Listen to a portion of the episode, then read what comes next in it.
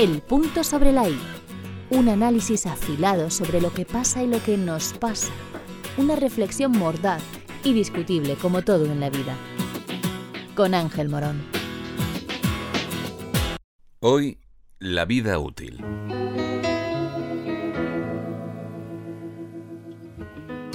¿Cómo medimos la utilidad de una cosa? Pensamos que algo es útil porque sirve para hacer algo. Es una regla bien sencilla. Resulta que los seres humanos tenemos una vida útil, entre comillas, mientras podamos trabajar y arrimar el hombro, entendiendo la palabra útil, entre comillas, desde una concepción puramente materialista o mercantilista. Porque la vida, que duda cabe, es un regalo casual y el único objetivo, si es que hay alguno, es el de disfrutar de la existencia todo lo posible. Exprimir la vida todo lo posible. Pero, tal y como está planteada nuestra occidental longevidad capitalista, hemos de trabajar para subsistir y además contribuir con nuestro esfuerzo pagando impuestos para así sostener la que algunos cursis denominan sociedad del bienestar. Bien, así que ese es el plan, ¿no? Hay que nacer, crecer, estudiar, prepararse, luchar y hacerse un hueco en el mercado laboral, al objeto de tener una vida con proyectos, ilusiones y, por qué no, también sueños. Es el plan, salvo que se opte por una alternativa vital no convencional y se apueste por vivir al margen de condicionantes sociales o normas establecidas. Lo bonito de estar vivo es la incertidumbre, el no saber qué pasará mañana, la semana que viene o si me apuro dentro de un rato. De nada vale programar porque el azar es caprichoso y lo mismo te da un zarpazo que un empujón. Si usted es de los convencionales, con un poco de suerte y buena actitud, cumplirá años, se batirá el cobre como un jabato, conseguirá sobrevivir dignamente trabajando y hasta construirá una familia. Se podrá dar por satisfecho. Tal vez su medio de vida no habrá sido el ideal que soñó de joven, puede que su actividad profesional no fuera más que una manera de pagar facturas y salir adelante. Si es su caso, dejar de ser útil para la sociedad, dejar de trabajar, es un deseo irrenunciable y muy, muy ansiado. La vida pasiva estará más que merecida y tendrá usted todo el derecho del mundo a simplemente vivir y disfrutar del tiempo y del descanso.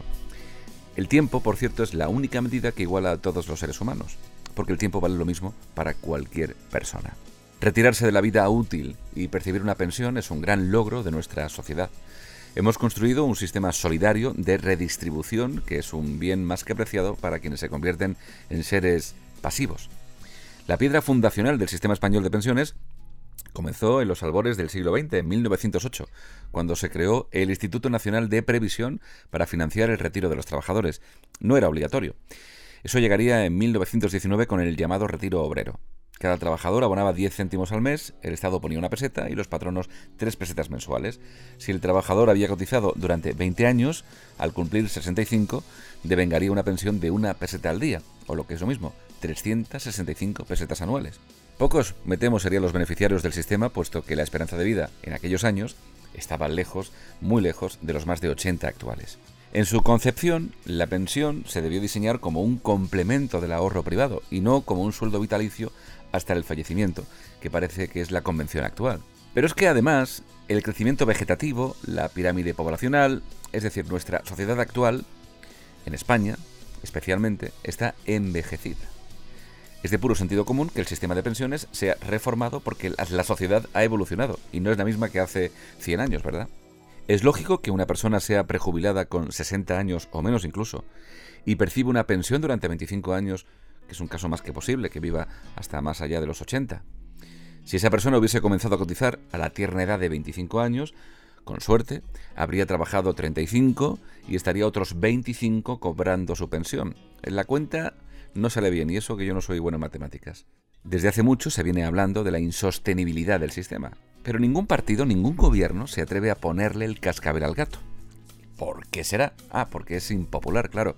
Son 6 millones de jubilados, lo que equivale a 10.000 millones de euros. ¿Ha oído bien? 10.000 millones de euros al mes, 20.000 millones en los meses de julio y diciembre. La pensión media roza los 1.200 euros, aunque la máxima llega a los 2.700 euros, que con retención eso sí quedaría unos 2.300 euros en el bolsillo. En algún momento alguien tendrá que hacer algo al respecto de la sostenibilidad del sistema. El ministro de Seguridad Social, el señor Escriba hace unos días hablaba de incentivar la actividad y alargar la vida útil, la vida laboral. No hablo de obligar por decreto a una jubilación más tardía. Se trata de estimular a quien desee seguir trabajando y no desalentarlo, que parece que es la práctica más habitual ahora. Hay muchas personas cuya vida está intrínsecamente ligada a su actividad profesional. Pienso en los artistas, por ejemplo, en los docentes, en los investigadores, en los escritores, los intelectuales, los filósofos, los médicos. La lista sería muy larga, solo cito algunas profesiones u oficios de los que alguien no quiere jubilarse porque para ese alguien sería jubilarse de la vida. A nuestra ínclita e ilustre clase política actual es a la que hay que llevar al retiro antes de que terminen por joder completamente todo nuestro sistema de protección social. Para estos políticos de hoy, sí habría que pedir ya la jubilación anticipada. ¿Has escuchado? El punto sobre la I. El podcast de Ángel Morón.